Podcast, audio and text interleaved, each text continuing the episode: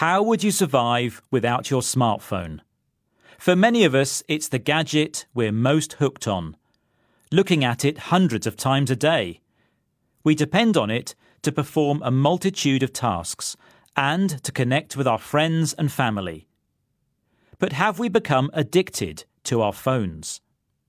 Certainly, the inventor of the first mobile phone, American engineer Martin Cooper, thinks we might be. In a BBC interview, he suggested people should stop scrolling and get a life. But of course, once we start doom scrolling or watching videos, we just can't kick the habit.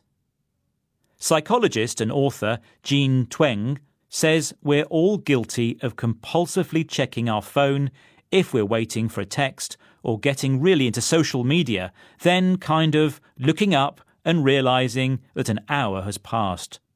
There's even a word, a phubber, to describe a person who ignores the real people around them because they are concentrating on their phones.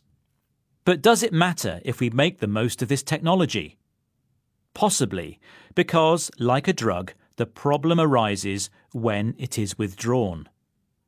A study from King's College London found young people they studied couldn't control the amount of time they spend on their phone. Such addictive behaviour means that people become panicky or upset if they are denied constant access, which can cause anxiety and mental health issues. Interestingly, another study by the London School of Economics and Political Science suggests we don't just look at our phones because we are prompted to by a text or email. The people they studied felt automatically urged to interact with their phone, just as a smoker would light a cigarette. Professor Saadi Lahlou, co author of the study, told the BBC We must learn tricks to avoid the temptation when we want to concentrate or have good social relations. One solution could be an app that rewards students for time spent away from their phones. Another option is converting your smartphone to a dumb phone that has none of the intoxicating distractions on it. But mainly, perhaps, we just need to look up more and reconnect with the real world.